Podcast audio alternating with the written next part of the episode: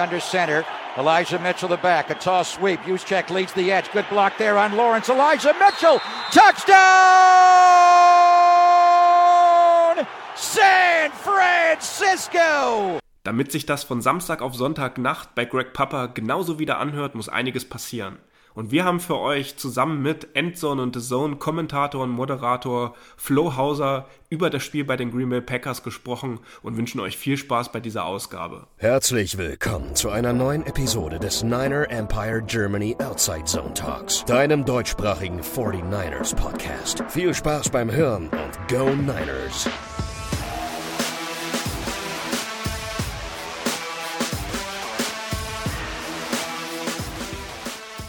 Wir schreiben Donnerstag, den 20. Januar 2022. Es sind noch zwei Tage bis zur Divisional Round in den NFL Playoffs.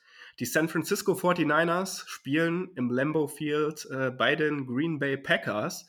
Und wir wollen heute zusammen einfach mal schauen, wie dieses Spiel angegangen wird im Niner Empire Germany. Und wir haben uns zu dieser Folge auch mal wieder jemanden von extern eingeholt. Und wir sind sehr froh, dass heute Florian Hauser, bekannt von Endzone von The Zone, der auch äh, im April letzten Jahres kurz vor dem Draft schon mal bei uns im Podcast war, wieder mit am Start ist. Und deswegen herzliches Servus an dich, Flo.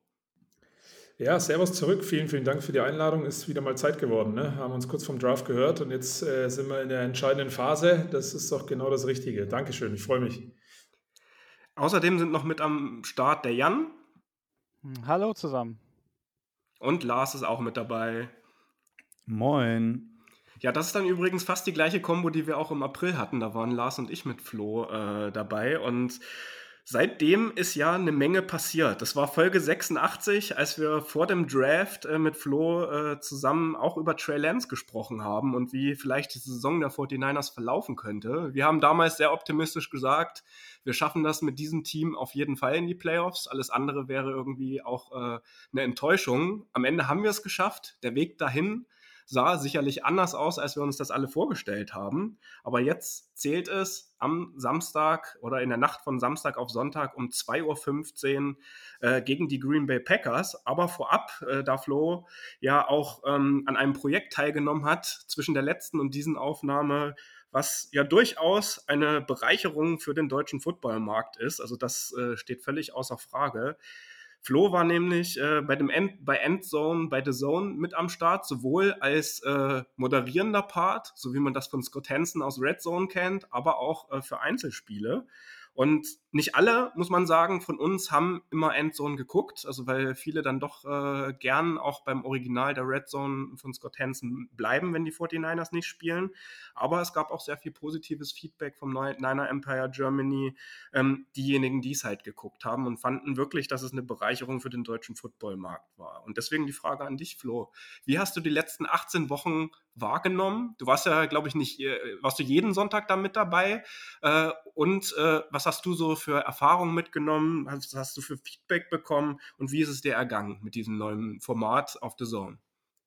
Also erstmal äh, vielen Dank für die, für die längere Einleitung. Es war auf jeden Fall ein saugeiles Projekt, äh, was dann über den Sommer immer sich mehr und mehr entwickelt hat. Und das ist auch ein bisschen so zu meinem, Christoph Stadlers und natürlich alle, vor allen Dingen die Alina im Hintergrund, äh, Baby geworden. Äh, Feedback vorab äh, muss ich auch loben, nicht nur beim, bei, bei 49ers-Anhängern, sondern eigentlich komplett durch alle NFL-Verrückten da draußen in der Community. Das ist von Woche zu Woche richtig cool geworden. Am Anfang kann ich mich noch erinnern, haben wir uns auch viel Feedback zu Herzen genommen, haben, glaube ich, die NFL-Endzone bei uns auf der Zone äh, von Woche zu Woche auch immer wieder ein Stück weit verbessert. Ähm, das würde jetzt, glaube ich, zu weit in die, in in, die, Thematik reingehen, aber auf jeden Fall da vielen Dank für sehr, sehr viel Feedback ähm, und wir haben eigentlich durchweg positive Erfahrungen gemacht, weil äh, so gibt es auf Deutsch jedes NFL-Team bei uns ähm, zu sehen. Und ja, was habe ich für Erfahrungen gemacht? Äh, die 18 Wochen sind verdammt schnell rumgegangen auf jeden Fall. Und äh, das Moderieren hat super viel Spaß gemacht. Es war natürlich auch stressig, äh, Vorbereitung und so auf alle, auf alle Teams, auf alle Partien, die gleichzeitig stattfinden. Aber ähm, ja, war, war mega geil und ich war tatsächlich fast immer dabei bis auf Woche zwei. Da war ich auf einer Hochzeit. Ansonsten war ich immer am Start und habe in Woche 1, müsste es dann sogar gewesen sein, 49ers gegen Lions äh, kommentiert, als die Lions nochmal mit Onside-Kicks ein bisschen Spannung reingebracht haben. Wer sich erinnert, lang, lang ist her. Äh, nee, also ich kann nur sagen, hat unfassbar viel Spaß gemacht als Kommentator. So eine Konferenz macht immer Bock und sowas gab es noch nie außerhalb den, der USA.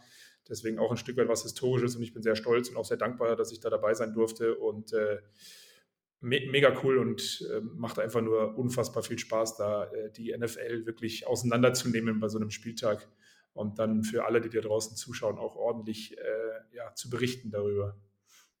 Was hat dir mehr Spaß gemacht? Ähm, eher diesen überleitenden Part, so wie Scott Hansen das in, äh, für, für die Red Zone macht, oder wenn du dich quasi auf ein Spiel dann äh, konzentriert hast?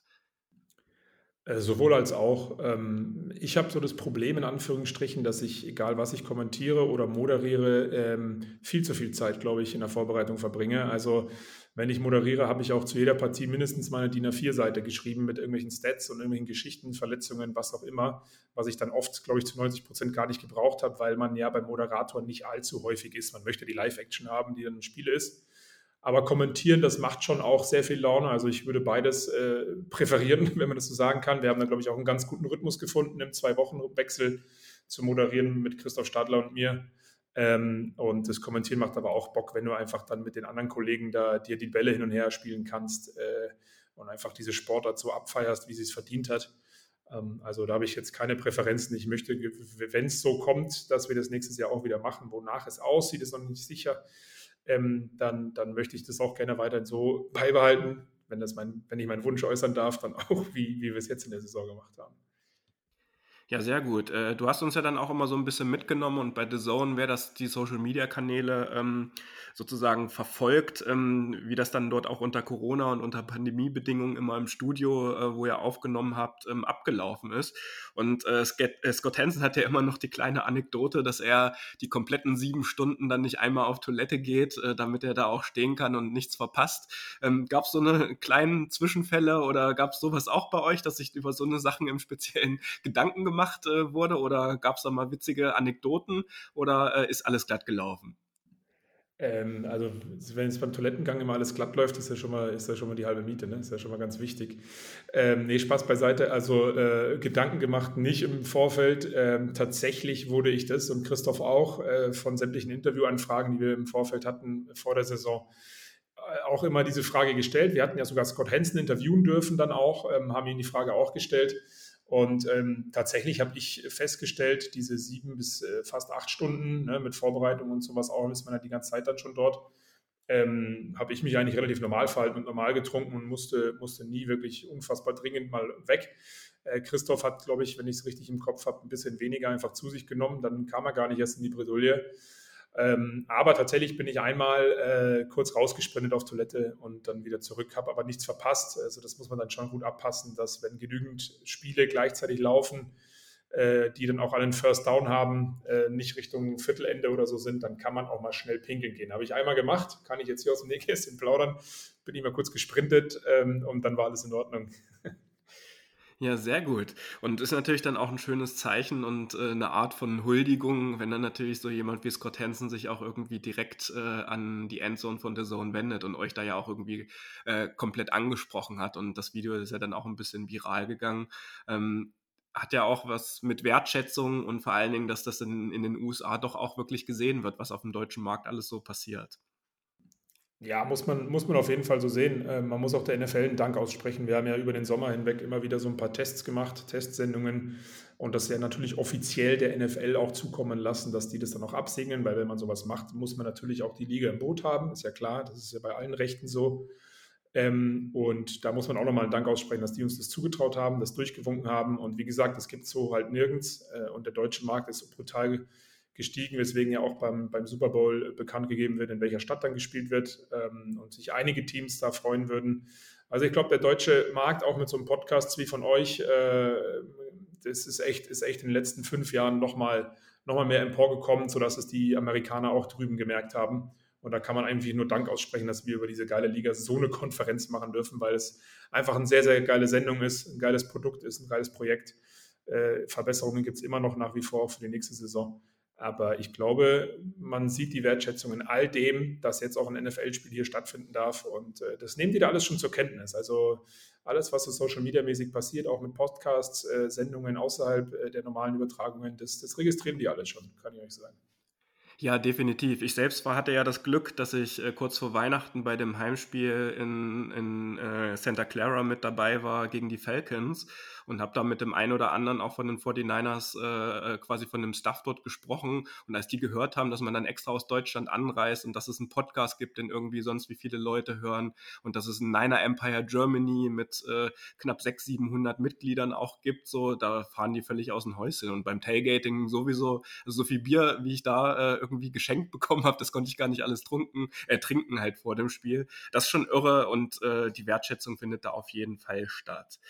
Ja, dann lass uns ein bisschen auf, äh, auf die Uhr äh, schauen. Äh, bevor ich allerdings äh, jetzt ähm, zu dem Spiel an sich kommen möchte, ähm, ist heute noch was veröffentlicht worden und zwar der Trailer für die Halftime-Show des Super Bowls. Und da würde ich gerne mal die Meinung von vor allen Dingen Jan, weil der hatte sich auch sehr darüber gefreut in unserer ersten Runde, darüber hören. Ist schon ein Brett und äh, sehr schön anzusehen und die Vorfreude steigt, oder? Absolut, absolut. Also ich hatte wahnsinnige Gänsehaut, wo ich das gesehen habe. Äh, so die Helden der Kindheit oder immer noch meine Helden, wenn ich ehrlich bin.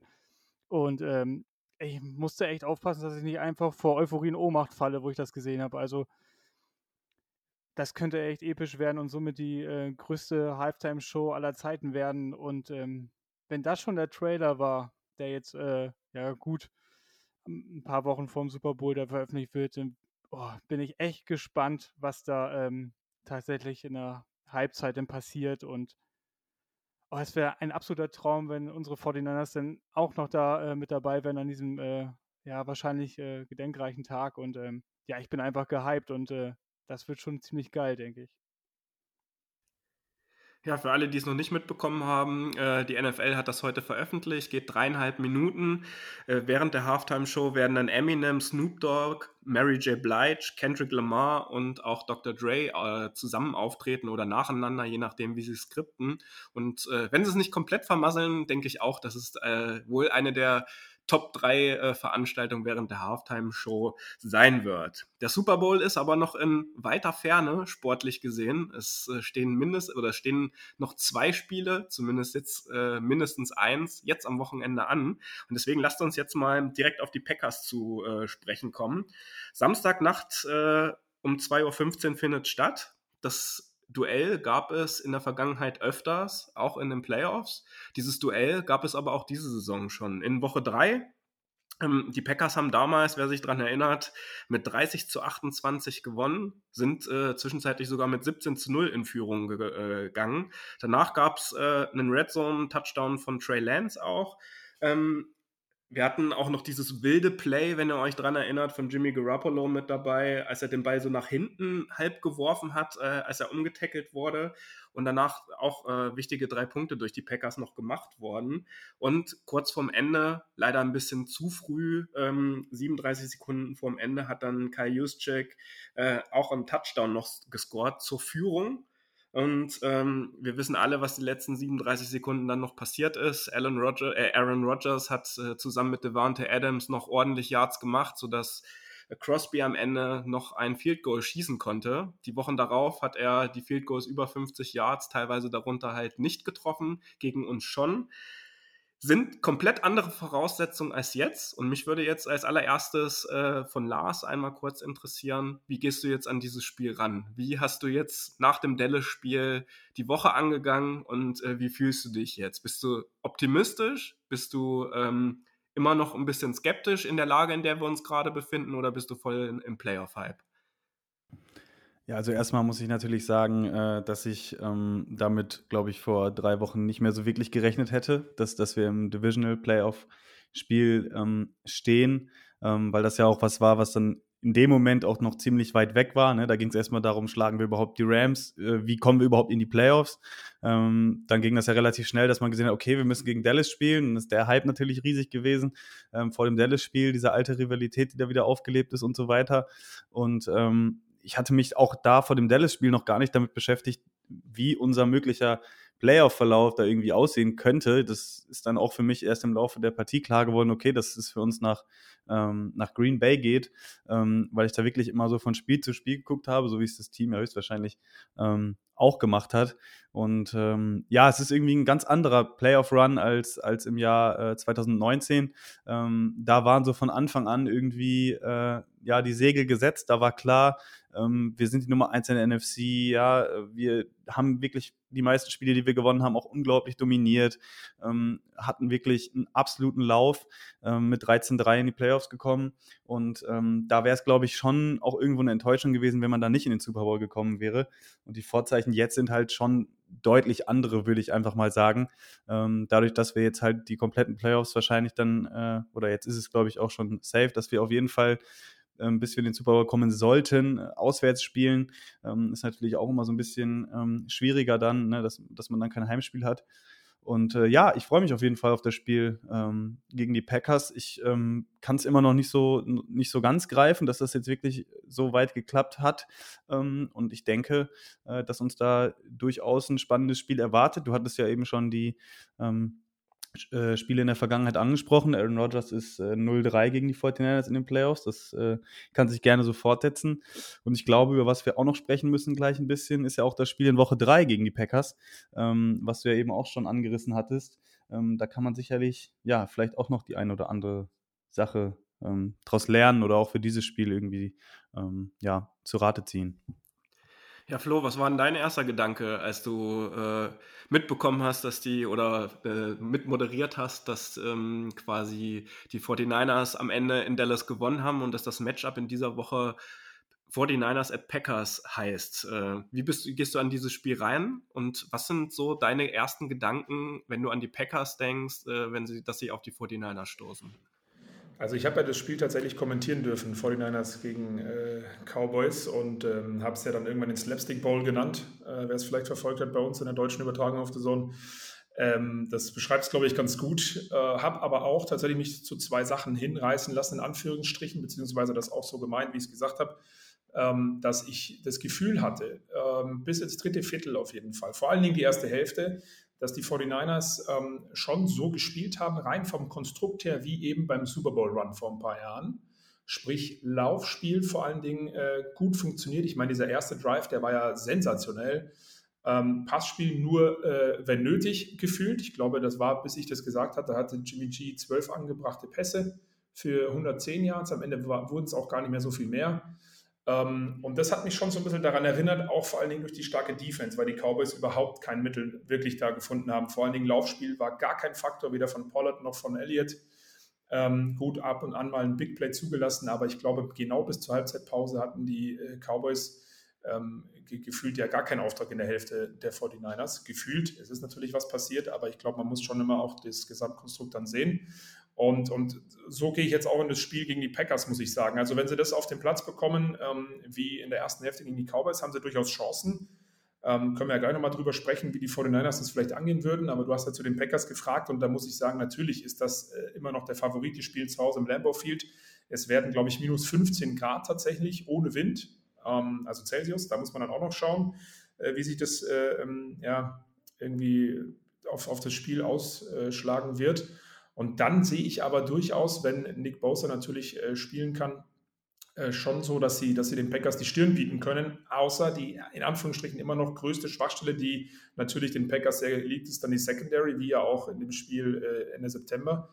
Ähm, da hat der Devante Adams irgendwie 130 Yards oder so und, und sehr viele Receptions. Und da können sie dann natürlich schon attackieren, zumal Aaron Rodgers und Co. ja wenig Mühe gehabt haben in letzter Zeit, genau so den Ball irgendwie zu, zu, zu bewegen und nach vorne zu bringen. Und ähm, wenn die Niners diese gravierende Schwäche so ein bisschen in den Griff bekommen, Stichwort Secondary Cornerback-Position, haben sich ein bisschen verbessert im Laufe der Saison.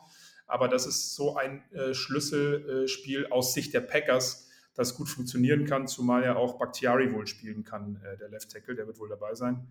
Ähm, und äh, das, das, das wäre vielleicht eine Herangehensweise für Green Bay auf jeden Fall. Ja, du hast es gerade angesprochen äh, mit Nick Bosa und mit Fred Warner, die ja angeschlagen beide aus dem Spiel äh, bei den Cowboys rausgegangen sind, genauso wie Jimmy Garoppolo. Also gestern war es zumindest so bei der Trainingseinheit. Äh, die nächste startet ja jetzt erst in den nächsten ein, zwei Stunden in Santa Clara. Ähm, dass äh, Nick Bosa gestern auch Limited trainiert hat, genauso wie Marcel Harris, Embry Thomas und Jordan Willis. Und äh, komplett am Training teilgenommen haben auch Jimmy Garoppolo und äh, Fred Warner. Außerdem auch äh, Elijah Mitchell, äh, an dem sicherlich aktuell im Run-Game kein Weg dran vorbeiführt. Aber auch unser Rookie-Safety Hufanga und Linebacker Drake Greenlaw waren wieder mit dabei. Und auch Assis Al-Shire hat wieder äh, voll am Training teilgenommen. Und dadurch, dass Garoppolo trotz seines äh, Daumens oder seines Skidaums und seiner leichten Schulterverletzung jetzt voll mittrainiert hat, sollte, denke ich, auch absolut klar sein, dass der äh, in der Nacht von Samstag auf Sonntag unser Starting Quarterback ist. Aber mit Nick Bosa, das sieht, denke ich, auch gut aus. Also äh, da sollte, sollte es wirklich mit einem Hexenwerk zugehen, dass er am Ende jetzt am Wochenende nicht spielen wird. Und das, was Lars gerade gesagt hat, würde ich gerne nochmal aufgreifen. In Woche drei war es halt schon echt auch ein anderes Spiel. Gerade die Secondary, die du gerade angesprochen hast, Flo. Wir haben mit Josh Norman und Mosley angefangen. Ähm, Mosley äh, hatte da auch nach seiner Verletzung sein allererstes Spiel. Ähm, Norman ist nach, äh, nach, ein, nach anderthalb Vierteln raus. Äh, Mosley war dann auch ein bisschen angeschlagen. Ähm, K1 Williams äh, musste auch nach zwei äh, Drives raus, unser Slot, äh, unser Slot Corner quasi. Dann hat Dante Johnson äh, quasi äh, das Ganze übernommen.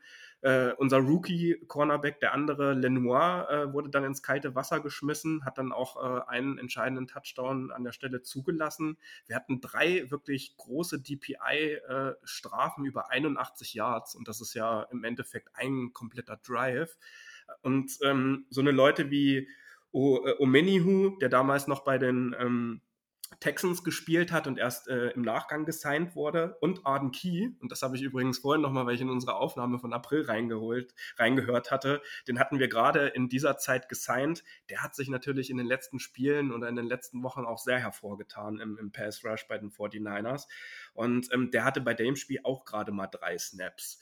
Dazu kommt auch noch, dass wir bei dem Spiel in Woche 3 eigentlich äh, nicht mit dem Running Game gespielt haben, was wir sonst hatten. Wir haben mit äh, Trey Sermon damals gespielt, der hat zwar einen Touchdown erlaufen, aber äh, spielte in den letzten Wochen auch keine Rolle. Also Elijah Mitchell war nicht am Start und wir mussten mit Kai Juszczyk auch noch als äh, Running Back teilweise spielen. Also da war auch das Run Game ganz anders, als es jetzt am Wochenende sein wird.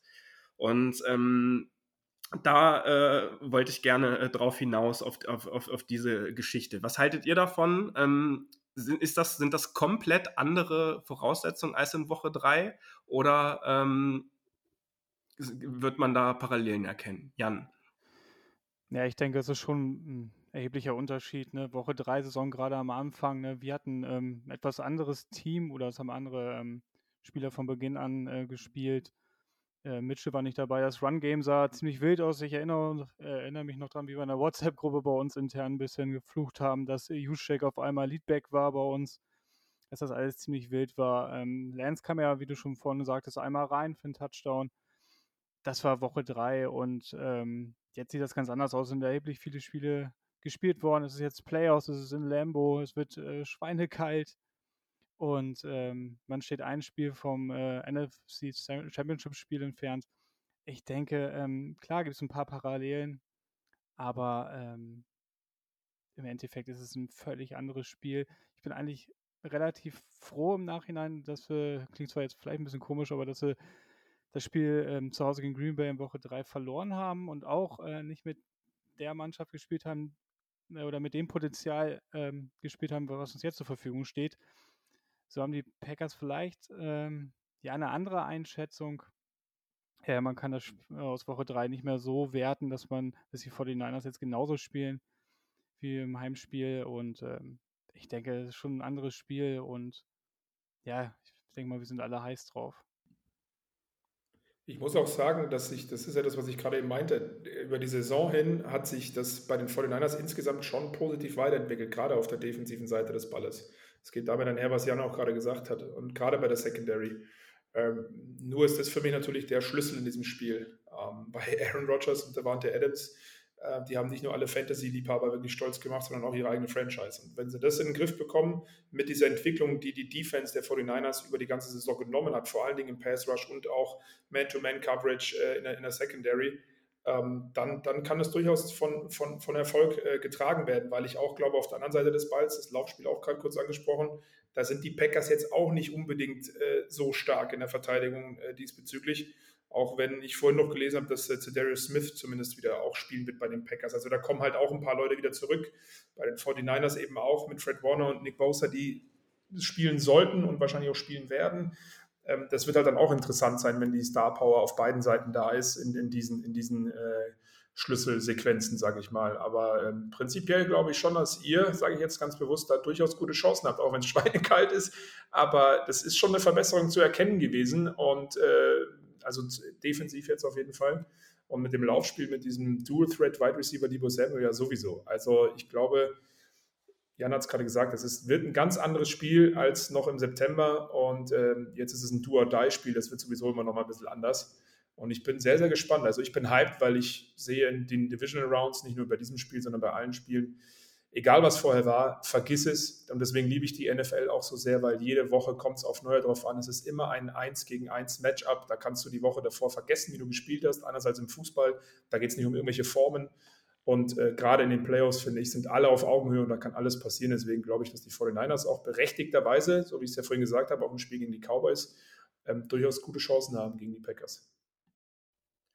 Ja, du hast es gerade gesagt. Divo Samuel wurde in Woche 3 auch noch nicht so eingesetzt, wie er war. Und eine Sache, die auch noch nicht so funktioniert hat in Woche 3, ist die Entwicklung von Juan Jennings, der auch wieder beim Spiel bei den Cowboys sehr wichtige First Downs und Third Down Conversions für uns gefangen hat und eine wirklich äh, sehr, sehr gute Anspielstation für Jimmy Garoppolo aktuell auch im Slot ist und die wichtigen Dinge einfach äh, fängt. Und das sind Sachen, die sich verändert haben. Und ähm, du hast es auch gerade angesprochen, äh, Bakhtiari ist zurück, ähm, äh, Jair Alexander kommt auch wieder zurück äh, von seiner äh, Verletzung, Cedarius Smith hast du auch angesprochen. Ähm, die kommen ja alle relativ frisch jetzt äh, von ihrer äh, Verletzung zurück und werden ja wahrscheinlich auch nicht äh, alle Snaps mitspielen und erstmal ein bisschen limited eingesetzt werden. Macht das ein Team trotzdem, äh, weil es die Playoffs sind und weil es die Chancen erhöht oder ist das vielleicht auch für die Spieler sehr gefährlich? Also das haben sich Lukas und ich heute zumindest, als wir miteinander geschrieben haben, auch gefragt. Ähm, dass, dass es ja schon äh, gerade bei der Verletzungshistorie dieser drei Spieler bei den Packers dann auch immer ein bisschen schwieriger ist. Ja, da, da, da, kann ich, da kann ich nur eins dazu sagen. Äh, Arizona Cardinals und JJ Watt haben es auch versucht, hat nicht funktioniert. Also der war nicht so der große Faktor. Deswegen muss man immer abwarten, wie das, wie das dann letztendlich ist. Ich glaube, der war natürlich, um bei dem Beispiel zu bleiben, mental sehr, sehr wichtig für die Cards. Aber rein sportlich in dem Spiel war er nicht wirklich der Faktor, wo, wobei man auch sagen muss, dass die alle Konten schlecht waren. Ähm, aber es ist halt immer ein Risiko dabei. Und ähm, auch wenn man auf die Titans blickt, zum Beispiel, die Derrick Henry zurückholen, der war auch elf Wochen nicht dabei, komplett verletzt natürlich auch mentaler Schub, aber auch da wird sich die Frage stellen, wird er so performen wie vorher? Und bei Bakhtiari auch. Ich meine, der war, hat einen Kreuzbandriss gehabt äh, vor, vor, vor ein bisschen mehr als einem Jahr. Ähm, und, und Josh Myers, der Rookie Center, war auch lange raus. Der soll wohl auch wieder spielen. Also, das ist schon immer eine Gefahr, die da, sich mit, die da mit sich kommt, weil wie lang und wie viel haben sie denn jetzt wirklich komplett trainiert? Natürlich können die sich darauf fokussieren, auf dieses Spiel gegen die Niners, ähm, habe ich ja gerade gesagt. Es ist Woche für Woche immer so zu sehen in der NFL. Aber ich glaube, ein gewisser Risikofaktor ist da schon dabei. Ähm, ob sie sich damit einen Gefallen tun oder nicht, wird man sehen. Äh, aber mental ist natürlich in den Playoffs auch wichtig, äh, auch wenn es das Momentum in der NFL, wie ihr wisst, ja gar nicht gibt. Zumal Bacteria auch gleich gegen Nick Bosa wahrscheinlich ran muss und äh, das natürlich auch ein Matchup, was sehr physisch und körperlich ablaufen wird. Natürlich in den Trenches sowieso, aber gegen so jemanden wie Nick Bosa ja dann vielleicht auch nochmal noch mal eine Kappe mehr. Ähm, Lars, ähm, wir hatten auch gerade schon so ein bisschen über äh, die Rolle von Aaron Rodgers und Devante Adams gesprochen und äh, Lukas hatte äh, aus unserem Podcast-Team, äh, weil er heute nicht dabei sein kann, freundlicherweise nochmal ein paar Statistiken rausgesucht. Ähm, Im ersten Spiel in Woche 3 hatte äh, Rodgers 16 Pässe unter 2,5 Sekunden, die alle 16 angekommen sind. Das insgesamt für 140 Yards plus einen Touchdown-Pass auch. Ähm, wie kriegen wir das in den Griff und was müssen die 49ers machen, äh, dass es zumindest nicht so ausartet, dass sie uns dadurch am Endeffekt schlagen. Ich meine, jemand wie Cooper Cup hat auch vor zwei Wochen natürlich seine Yards trotzdem gemacht. Am Ende haben wir aber trotzdem gegen die Rams gewonnen. Was muss passieren, damit das gegen die Packers auch so läuft? Ja, also genau, ich hatte den Stat auch äh, gelesen. Ich glaube, durchschnittlich hat er 2,38 Sekunden gebraucht für seinen Release in, in dem Spiel äh, in Woche 3. Es war sein zweitbester Wert in dieser Saison. Und ähm, da sieht man eben, wie der Gameplan auch ausgelegt war, der Packers in diesem Spiel, ähm, nämlich unseren äh, Pass Rush und ja auch, auch den Druck von der Edge ähm, irgendwie so ein bisschen entgegenzuwirken. Ähm, das war ja auch was, was 2019 schon so ein bisschen uns den Zahn manchmal gezogen hat, dass wenn Quarterbacks mit einem schnellen Release eben schnell kurze Pässe gespielt haben, äh, dass es dann so ein bisschen problematisch wurde.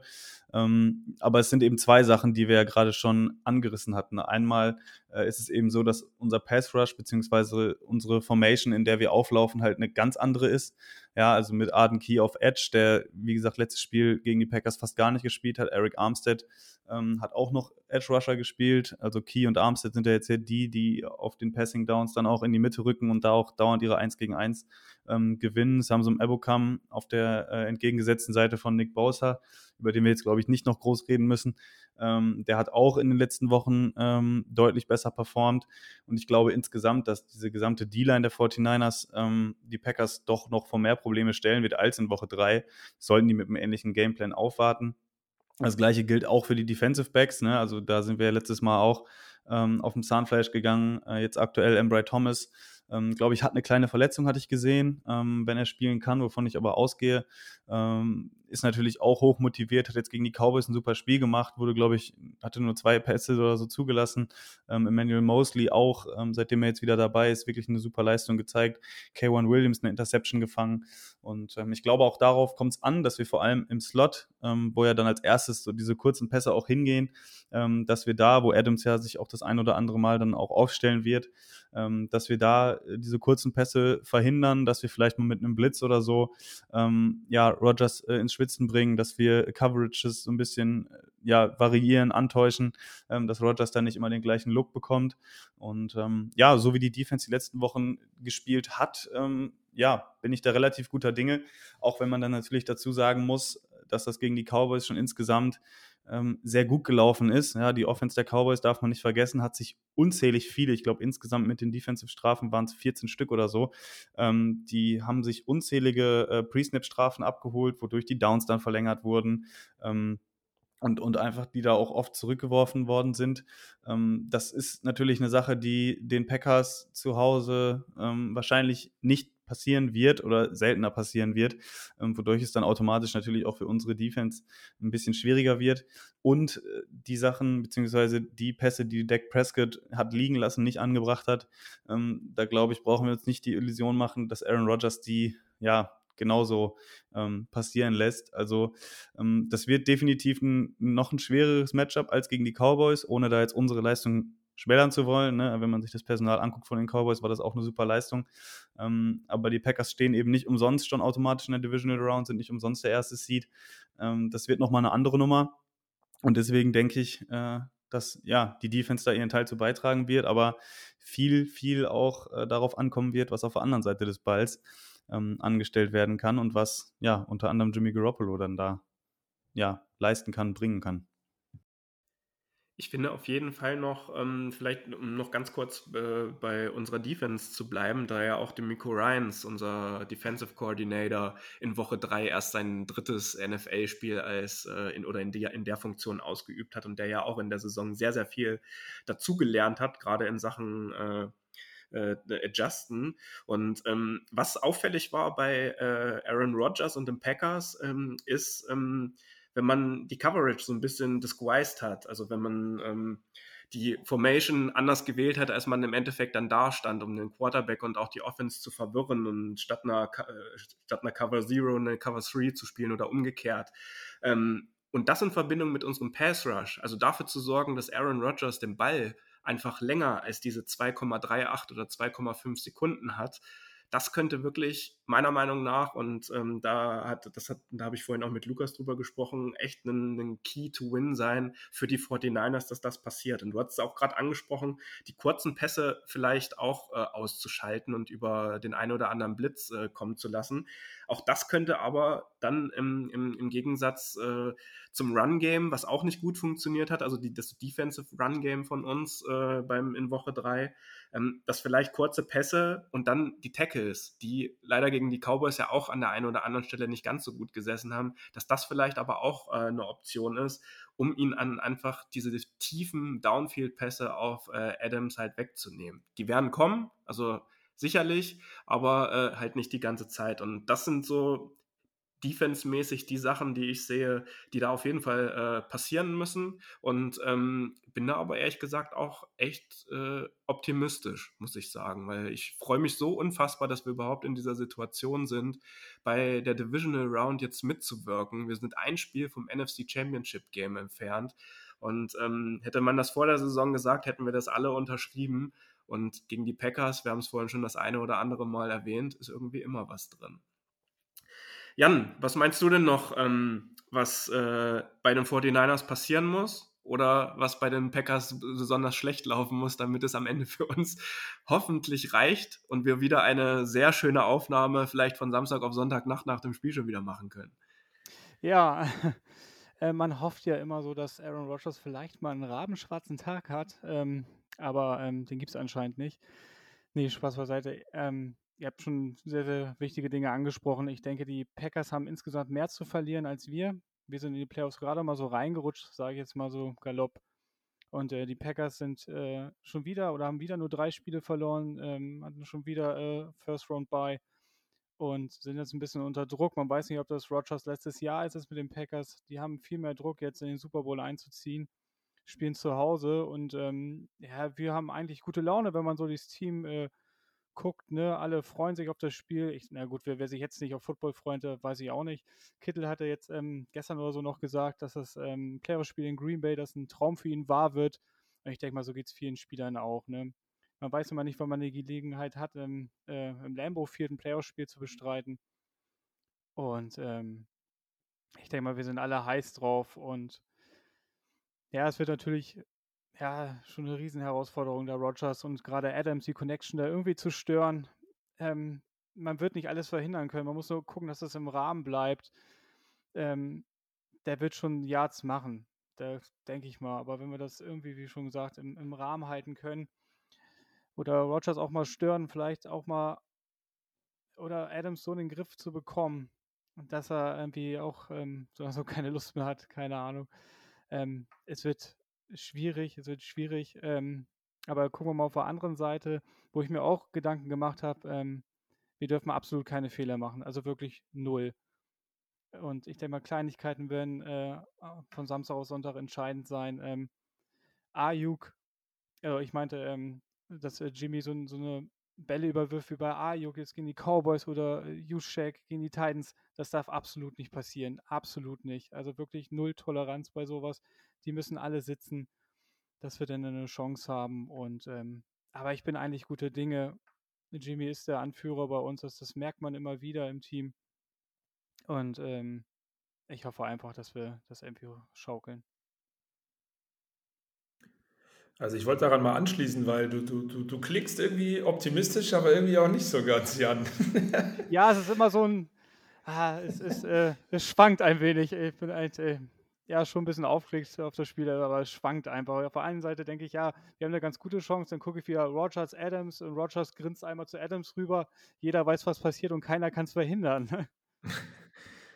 Ja, ich wollte dir aber trotzdem noch mal ein bisschen Hoffnung geben, weil so, so wie ich das sehe, wir haben ja gerade eben darüber gesprochen, ähm, das, das Laufspiel über Elijah Mitchell und Debo Samuel hat gegen die Cowboys sehr gut funktioniert, die auch schon immer eigentlich eine recht solide Laufverteidigung hat. Die haben, haben auch geschwächelt in diesem Spiel, keine Frage. Und bei den Packers sind sie, sind die Packers sind darüber zumindest mal angreifbarer als über das Passspiel. Das ist schon mal das eine Positive, was ich für die 49ers sehe.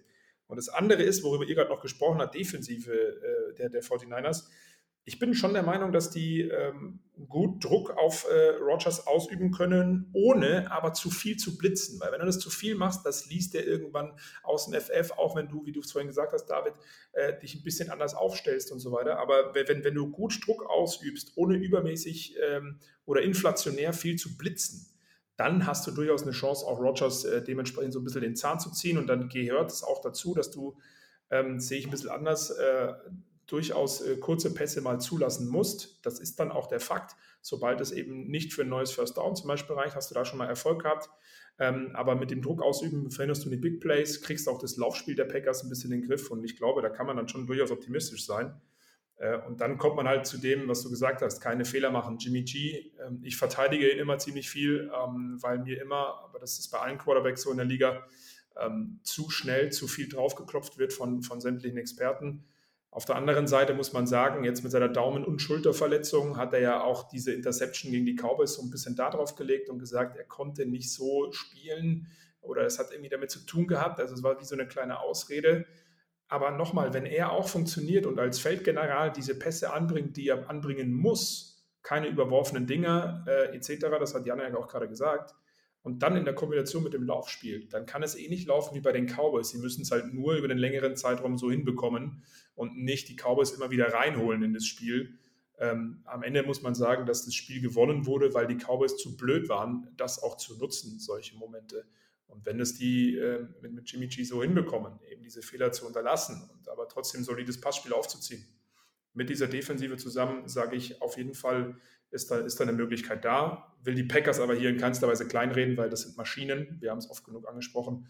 Aber das sind so diese Schlüsselsachen äh, aus 49ers Sicht, die ich in meinen Augen sehe, dass sie das auch umsetzen können und dementsprechend durchaus äh, Hoffnung haben können, vielleicht auf einen Sieg sogar. Also eng wird es auf jeden Fall, das, da bin ich mir sicher. Ja, das hoffen wir alle. Und ähm, dass es vielleicht einen anderen Ausgang hat als in Woche 3. Und da du ja jetzt gleich los musst, ähm, würden wir dann gleich an der Stelle äh, alleine noch zu dritt äh, weitermachen. Und ähm, meine Frage wäre noch an dich, ähm, welches Spiel am Wochenende du kommentierst oder wie dein Wochenende jetzt in den Playoffs in der Divisional Round aussieht. Äh, ja, genau, vielen Dank. Ich, ich darf gleich weitermachen. Hat aber wie immer sehr viel Spaß gemacht, möchte ich noch loswerden. Ähm, und ich hoffe, ich konnte Jan ein bisschen Hoffnung machen. und äh, ja, ich äh, mache jetzt dann die als Moderation äh, die Bengals Titans äh, und dann in der Nacht ähm, Chiefs gegen Bills als Kommentator. Also ich bleibe dieses Wochenende in der AFC drüben tatsächlich. Ja, ist ja aber auch ein höchst interessantes Matchup. Also da freue ich mich auch drauf. Das Spiel werde ich auch auf jeden Fall gucken.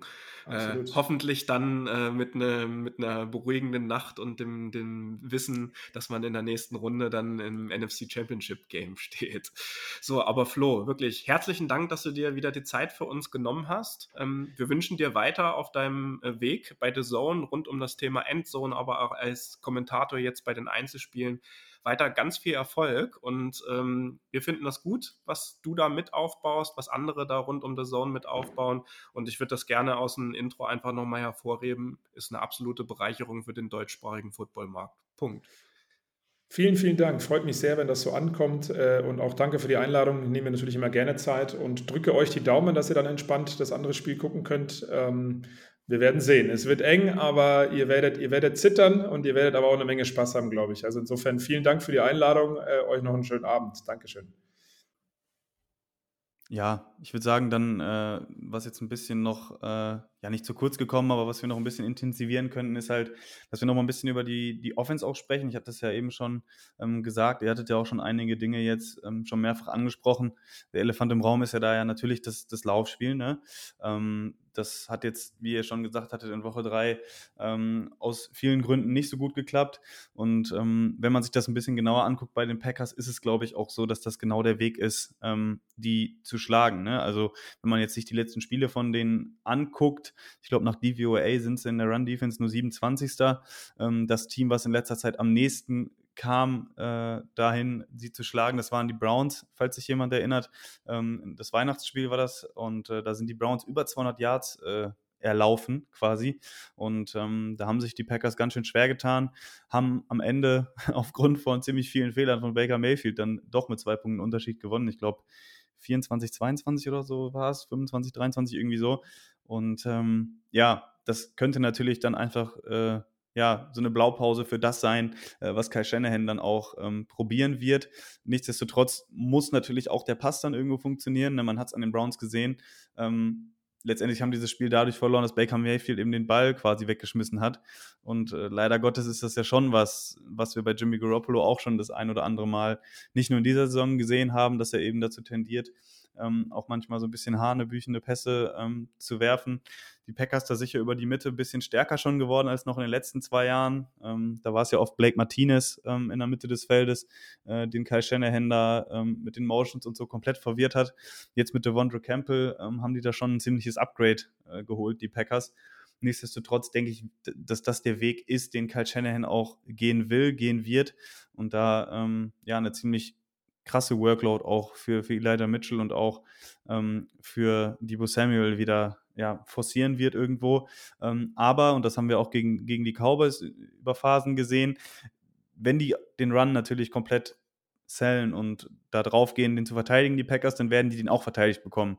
Weshalb wir da auf jeden Fall ähm, auch im Passspiel äh, ja, da sein müssen und auch bereit sein müssen, unsere Yards zu machen. Und da war noch ein Faktor, ähm, der, der mir auf jeden Fall äh, jetzt auch in den letzten Spielen, da hatten wir auch ein bisschen drüber diskutiert, ein bisschen zu wenig eingesetzt worden war, was jetzt überhaupt so die, ähm, ja, die, die, die Targets anging, es ist George Kittle.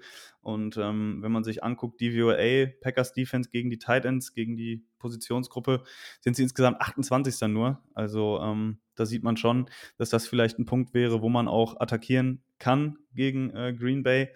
Und ähm, dass er da auf jeden Fall prädestiniert dazu ist, vielleicht mal wieder nach zwei, drei Wochen auch ein bisschen größeres Spiel zu haben, was dann auch sich im Statsheet dann widerspiegelt. Ja, da möchte ich kurz anschließen. George Kittle sagt zum. Ja, na klar. Ja, ähm, da wollte ich kurz anschließen äh, zu Kittle. Ähm, da mache ich mir eigentlich überhaupt keine Sorgen. Ähm, wenn man so durch die äh, 49ers Fanlandschaft guckt, sind schon viele in Panik verfallen. Was ist mit Kittle los? Ist er nicht mehr so gut? Keine Ahnung, ist er verletzt? Weiß ich nicht.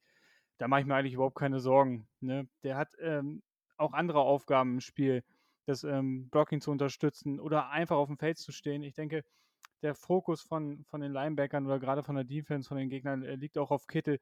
Somit haben andere Spieler auch die Möglichkeit, ähm, Pässe zu empfangen und Routen zu laufen. Und ähm, jetzt wird, ich denke mal, jetzt ist wieder so ein Spiel, wo Kittel wieder ein bisschen mehr ins Passing Game mit eingebunden wird.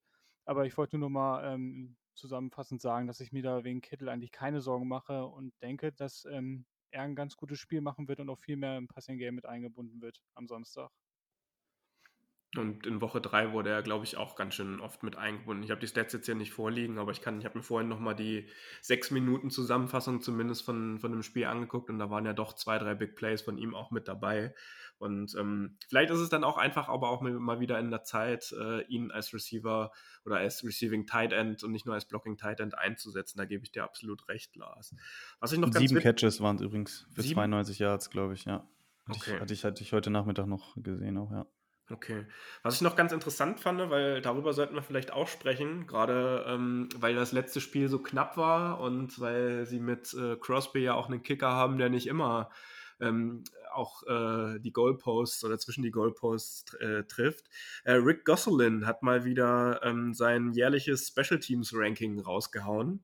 Die 49ers sind überraschend oder nicht überraschenderweise äh, auf Platz 25 der NFL gelandet aber die Packers auf Platz 32.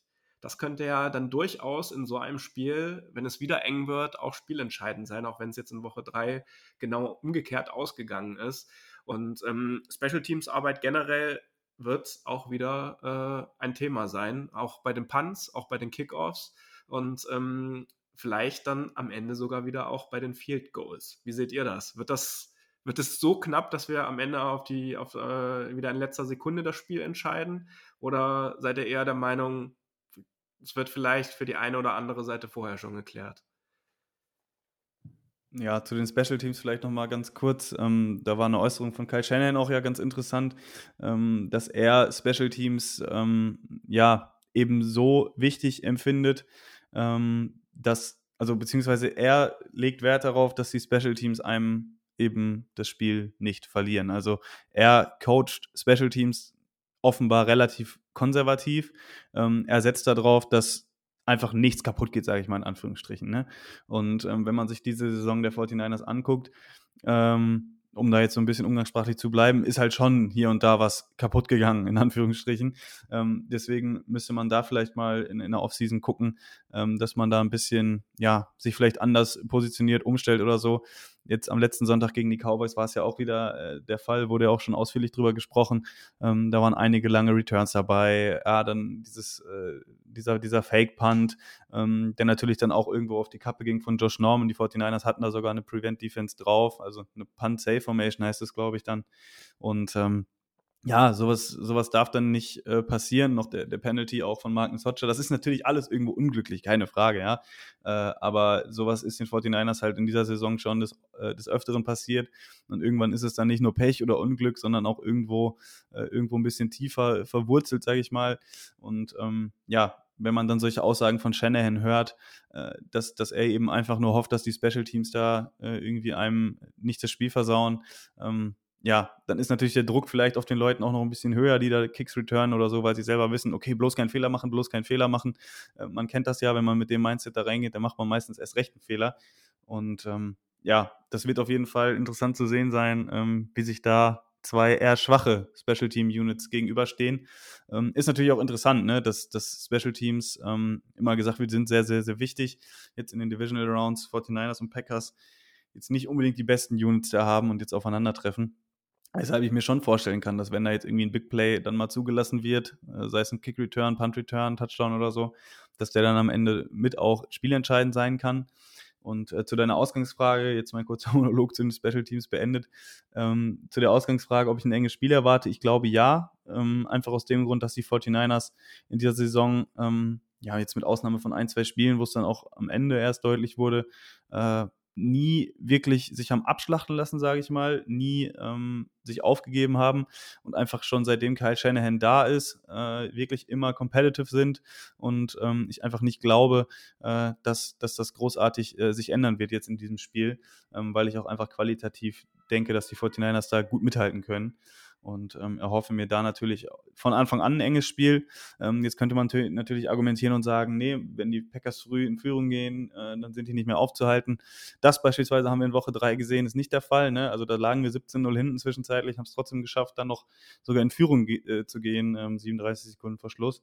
Also ähm, das, das geht alles und ähm, ja, ich erwarte da auf jeden Fall äh, hm, ja, Ritt auf der Rasierklinge und ähm, ja, je mehr ich drüber rede, je mehr wir drüber gesprochen haben, ähm, freue ich mich auch aufs Spiel einfach, ähm, weil, wie ich ja schon am Anfang der Folge sagte, so richtig mit gerechnet äh, hat man da vor zwei, drei Wochen nicht. Und äh, ja, ich hoffe einfach auf ein spannendes Spiel und sollten wir es dann gewinnen, glaube ich, ja, da gibt es dann natürlich kein Halten mehr. Ja, witzigerweise habe ich in meinem Umfeld nicht nur Cowboys-Fans, sondern auch äh, Packers-Fans und die verhalten sich in ihren Aussagen eigentlich genauso wie die Cowboys-Fans äh, letzte Woche. Ich habe ja auch mit jemandem zusammen geguckt, äh, der schon seit Anfang der 90er auch äh, die Cowboys schaut. Und der hat halt wirklich das ganze Spiel gesagt, ey, äh, das habt ihr gewonnen. Also, weil das und das nicht passiert. Ich kenne meine Cowboys und ähm, die Angst ist auf jeden Fall bei den Anhängern und Anhängerinnen der Packers und vielleicht auch bei den Packers selbst, glaube ich, größer, als es bei uns der Fall ist, weil wir einfach mit diesen Siegen bei den Rams und jetzt auch bei den Cowboys uns selbst in so eine ultra gute Position katapultiert haben. Jetzt wieder mit einem Spiel, was wir in den 60 Minuten abliefern, auf einmal im NFC Championship äh, äh, äh, Game stehen. Und ich muss sagen, ich bin wirklich optimistisch. Ich wäre auch, glaube ich, nicht traurig, wenn es am Ende nicht reicht oder nicht klappt, weil äh, die letzten zwei, drei Wochen haben mir als 49ers-Fan schon ganz schön viel gegeben auch. Also es waren echt, also dieses Rams-Spiel werde ich, glaube ich, in den nächsten Jahren äh, nicht vergessen und glaube ich keiner von uns. Nichtsdestotrotz muss die Marschroute klar sein. Wir wollen gegen die Packers gewinnen. Ähm, wir haben die Chance dazu. Wir haben weiterhin auch, was das Thema Verletzung angeht, sollte da jetzt nichts äh, Schwerwiegendes mehr dazwischen kommen, eine Situation, dass wir zumindest, wenn wir jetzt die Langzeitverletzten von Anfang der Saison mit Kinlaw oder Verrett oder Mostert halt abziehen, haben wir eine gute Squad zusammen. Also das, wir können es am Ende nicht darauf schieben. Und ich bin da einfach nur froh, dass dieses Spiel auch von Samstag auf Sonntagnacht ist, dass man dann den Sonntag zum Auskurieren hat. Und apropos Auskurieren, das kann natürlich noch ein entscheidender Faktor bei diesem Spiel sein. Die Packers hatten jetzt zwei Wochen Pause und wir nicht. Das kann in der Tat äh, so einem Team natürlich ultra gut tun. Unsere Bye Week ist ja auch schon ein bisschen länger her. Was sagt ihr dazu? Hat das einen sehr großen äh, Auswirkungen auf das Spiel oder Eher nicht, weil wenn ich mich an unsere Saison vor zwei Jahren erinnere, tat auch diese Bye-Week äh, oder diese, diese Postseason-Bye-Week für uns mit dem First äh, Seed damals schon ziemlich gut, da wir ja auch die Heimspiele dann hatten. Und ähm, ja, was sagt ihr dazu? Ja, ich, ich weiß nicht so recht. Na klar, wenn du ein paar angeschlagene Spiele hast, äh, ist das natürlich förderlich. Auf der anderen Seite ähm, liest man oder hört man ja auch oft, dass so die Meinung sich da durchsetzt, ja, dann ist man eine Woche raus, ist man nicht im Spielrhythmus. Ah, weiß ich nicht, ist glaube ich situationsabhängig. Uns hätte es vielleicht gut getan, eine Woche Pause, weil wir auch früh die Beiweek hatten, wie du ja sagst. Ah, aber im Endeffekt, ähm, dann sagt man wieder, ja, früher Beiweek ist auch gut. Ach, ich, ja, weiß ich nicht. Also es ist schwierig. Ähm, müsste man selbst mal eine Situation eines NFL-Spielers sein, um das beurteilen zu können, denke ich. Ähm, aber so ist es jetzt nicht. Ich denke mal, das äh, wird die Spieler auch nicht äh, allzu sehr beschäftigen. Die sind alle heiß und ähm, ja, so wie wir auch. Und dann, ja, sind wir, denke ich mal, alle sehr gespannt auf Samstag. Ja, also ich kann mir schon vorstellen, dass das ein gewisser äh, Vorteil ist, da auch nochmal ähm, frei zu haben. Es ist ja auch so, dass jetzt bis ähm, zu den Buccaneers letztes Jahr äh, ist auch, glaube ich, jahrelang äh, wirklich das Team oder eins der beiden Teams war es ja noch zu dem Zeitpunkt äh, in den Super Bowl geschafft hat, die eben diese Bye Week hatten und dann auch äh, diesen Heimvorteil, äh, zumindest im ersten Spiel. Und ähm, das hat natürlich auch den Grund, ne, der erste und dann damals noch der zweite Seed, äh, die waren halt auch nicht umsonst erster und zweiter Seed, eben weil sie in der Regular Season wahrscheinlich auch mit die besten Mannschaften waren, ähm, weshalb sie dann verdient da standen. Das wird nicht nur darin gelegen haben, dass sie frei hatten, äh, sondern sie hatten frei, weil sie so gut waren und nicht, äh, sie waren so gut, weil sie frei hatten. Ne? Da muss man ja auch noch dazu sagen. Ähm, aber ich glaube, wenn man so gut ist und dann noch eine Woche frei hat, dann hilft das natürlich umso mehr. Äh, ich weiß nicht, bei uns hat man das vielleicht so ein bisschen gesehen, damals gegen die Packers, ähm, beziehungsweise es war ja dann gegen die Vikings und dann gegen die Packers. Ähm, dass wir da mit unserem Laufspiel, Laufspiel schon sehr dominant waren, äh, mit ausgeruhten Beinen. Also wenn, ist das natürlich ein, ein Vorteil für die Packers, ähm, aber es ist, soll natürlich dann auch am Ende irgendwie keine Ausrede sein. Also ich glaube schon, dass das die, die Teams beeinflusst, auch die Wetterverhältnisse und dass man dann reisen muss und so. Ähm, aber auch da kann man jetzt wieder andersrum sagen bei den Niners, ne? die sind diese Saison sehr, sehr auswärtsstark. Ich glaube, nur zwei oder drei Auswärtsspiele verloren, ähm, mehr als Heimspiele auf jeden Fall. Und ähm, ja, ich glaube, das sind so Nebensächlichkeiten. Äh, es ist immer ganz nett, äh, darüber zu sprechen dann, aber äh, letztendlich zählt das, was auf dem Platz passiert und da sind für alle die gleichen Verhältnisse und ähm, wenn man da unter Adrenalin steht und so weiter, die meisten von uns haben alle schon mal Sport gemacht, ähm, dann beißt man da auf die Zähne und dann, äh, ja, glaube ich, entscheidet am Ende ähm, die Tagesform und auch einfach, wer dann, ja, es mehr will irgendwo auch, ne? Ja, genau, absolut. Ähm, aber wer, wer jetzt noch irgendwie rummeckert, ach scheiße, jetzt muss ich hier am Samstag schon im Januar Player Football in Lambo spielen. Ich denke mal, dann stimmt auch irgendwas nicht. Ich denke mal, die sind alle mega heiß. Und ich sag's nochmal so wie wir alle. Und wenn, wenn das Spiel dann angepfiffen wird, äh, wenn der Kickoff äh, kommt, dann, dann fragt sich auch keiner mehr, oh, hatte ich jetzt Bye Week letzte Woche, wie viele Spiele und wo bin ich und wie kalt es ist und ich denke, dann, geht's, dann sind alle fokussiert, wollen dieses Spiel gewinnen und das wird ähm, ja, das wird sehr eng werden, denke ich, da nochmal die Kurve zu kriegen. Äh, ich denke, das wird so ähnlich wie damals, ich glaube, 2014 im Januar war es, haben wir auch in Lambo gespielt. Das war da was, äh, Divisional Round, und sind wir auch durch ein Field Goal bei auslaufender Uhr weitergekommen. Vielleicht nicht ganz so dramatisch, aber ich denke auch, dass wir so, ja, so mit, ja, mit einem Score, wenn wir wohl gewinnen mit drei Punkten, denke ich, oder es wird ein verdammt enges Spiel. Und es wird, denke ich mal, ziemlich spannend. Oder wie seht ihr das? Also wenn die Saison 1 gezeigt hat, dann, dass wir es äh, nicht ohne Dramatik können. Absolut. Also da mache ich mir ehrlich gesagt keine Hoffnung. Ist mir am Ende auch egal. Und wenn wir, ich habe es auch schon in unsere Gruppe reingeschrieben, selbst wenn wir 31-0 führen, die den Ausgleich machen und wir am Ende dann noch irgendwie glücklich durch einen Safety oder einen Field Goal gewinnen, das reicht mir aus, wenn wir am Ende des Tages im NFC Championship äh, Spiel stehen. Habt ihr noch was direkt äh, zu dem Spiel? Ist euch noch was eingefallen? Habt ihr noch was auf euren Zetteln äh, für unsere Offense, Defense, äh, Special Teams, ähm, um, für die Rahmenbedingungen? Ähm, ich denke, das war ansonsten eine runde Aufnahme, aber Lars hat noch was. Was ich gerade gelesen hatte, noch ähm, vielleicht eine interessante Sache auch, ähm, Red Zone äh, Percentage, das ist ja die ganze Sache schon bei uns, äh, beziehungsweise die ganze Saison schon bei uns ein Thema, ähm, dass wir da, äh, wo es die letzten Jahre ja durchaus immer mal Kritik gab, auch berechtigt, dass das diese Saison ähm, eine Stärke von uns war, dass wir da, glaube ich, sogar die Nummer eins waren in der Regular Season, was die, ähm, ja, prozentual den prozentualen Anteil äh, von Touchdowns anging, wenn wir in der Red Zone waren. Und ähm, die Packers Defense ist da quasi das, das Pendant auf der äh, Gegenseite im Negativen.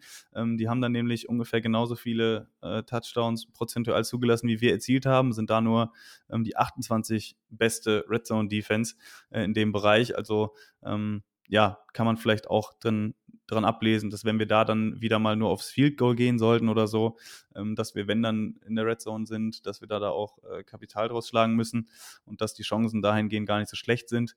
Ähm, Buchmacher sehen die Packers noch immer bei, bei ungefähr sechs vorne. Finde ich, ist schon ein ziemlich großer Spread, weil ähm, ohne da jetzt natürlich klar guckt man immer noch durch die Fanbrille irgendwo, ähm, das bleibt nicht aus, aber äh, glaube, wir äh, haben jetzt, jetzt hier auch mittlerweile den Ruf erarbeitet, glaube ich, dass wir hier recht objektiv auch an die Sache rangehen. Und ähm, ja, sechs Punkte Favorit, glaube ich, sehe ich die, die Packers nicht unbedingt, wenn man sich so die restlichen ähm, Statistiken der Buchmacher anguckt. Ich glaube, äh, mit viereinhalb haben wir angefangen. Das ist, glaube ich, auch relativ, relativ passend. Ähm, das erste Spiel ist auch mit einem Unterschied ausgegangen. Also ähm, ich glaube, wir können da ein sehr, sehr enges Spiel erwarten, auch wenn die Buchmacher das aktuell noch nicht, noch nicht ganz so sehen. Und äh, eine Sache noch, die ich äh, eben ergänzen wollte, was David sagte, ähm, dass, dass man fein damit wäre oder dass, man es okay fände, wenn man jetzt auch ausscheidet. Ich weiß, was du meinst und ich glaube, ich wäre auch nichtsdestotrotz zufrieden ähm, mit der Saison und, und diese Spiele, die wir, die wir jetzt hatten ähm, und wie die Saison gelaufen ist. Das wird sicherlich in positive Erinnerung bleiben. Ähm, aber dennoch ist es bei mir einfach so, dass, dass ich jetzt auf jeden Fall Blut geleckt habe. Ne? Also ich denke mir, ich habe mir jetzt nicht die letzten zwei Wochen das angeguckt und habe da wirklich so, so eine äh, Herzinfarkte äh, durchgemacht fast und ähm, mir da die Nächte um die Ohren gehauen und konnte kaum schlafen, ähm, nur damit es jetzt so vorbei ist einfach. Ähm, ich denke, klar, wenn die 49ers ein gutes Spiel machen und wir wieder ein Herzschlagfinale haben und dann verlieren, dann ist es irgendwie einfacher, damit umzugehen. Ähm, aber ich wäre schon doch auch sehr niedergeschlagen, glaube ich. Einfach, weil dieser Run, den wir da jetzt gestartet haben, in meinen Augen schon auch irgendwo was Besonderes ist und ich einfach noch nicht will, dass es vorbei ist. Und ähm, ja, ich auch glaube, dass so wie, der, wie es jetzt gelaufen ist, dass es da auch doch noch, noch weitergehen kann, als es schon gegangen ist jetzt. Und außerdem wollen wir dann alle nach dem Super Bowl-Sieg äh, noch Debo zusammen mit Dr. Dre zusammen abhängen sehen und wie er dazu abgeht, so wie sie das ja bei den Einläufen in dieser Saison oder in den letzten Wochen auch schon immer gemacht haben mit ihrem Ghetto Blaster.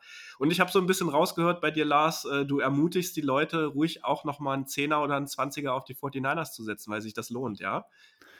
Ja, also bei minus 6, äh, dass, dass die den Spread halten, äh, kann, ich mir, kann ich mir gut vorstellen, ja. Also so viele enge Spiele, wie wir von den 49ers gesehen haben, ähm, also mit plus 6 äh, würde ich auf die Niners setzen, ja. Zumindest wenn man drei oder vier Spiele jetzt am Wochenende wieder tippt in der Kombi-Wette, macht sich das dann noch uh, umso besser.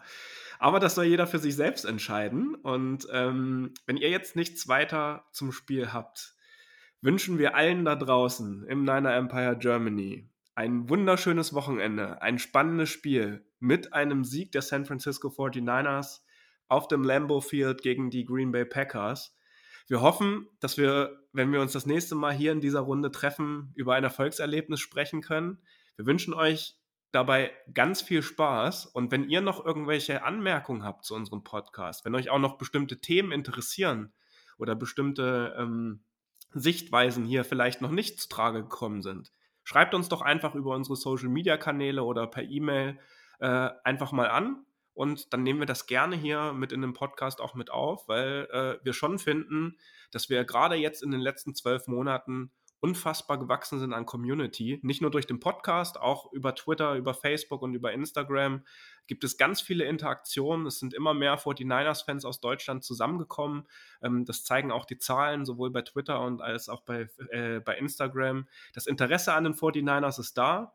Und jetzt lasst uns alle da zusammen dafür sorgen, dass wir Gottverdammt in das NFC Championship Game einziehen. In diesem Sinne, Go Niners und der Sieg gegen die Packers sollte passen. Das war der Niner Empire Germany Outside Zone Talk. Streamt und abonniert uns auf allen gängigen Kanälen unter ad 49 ersempire GER.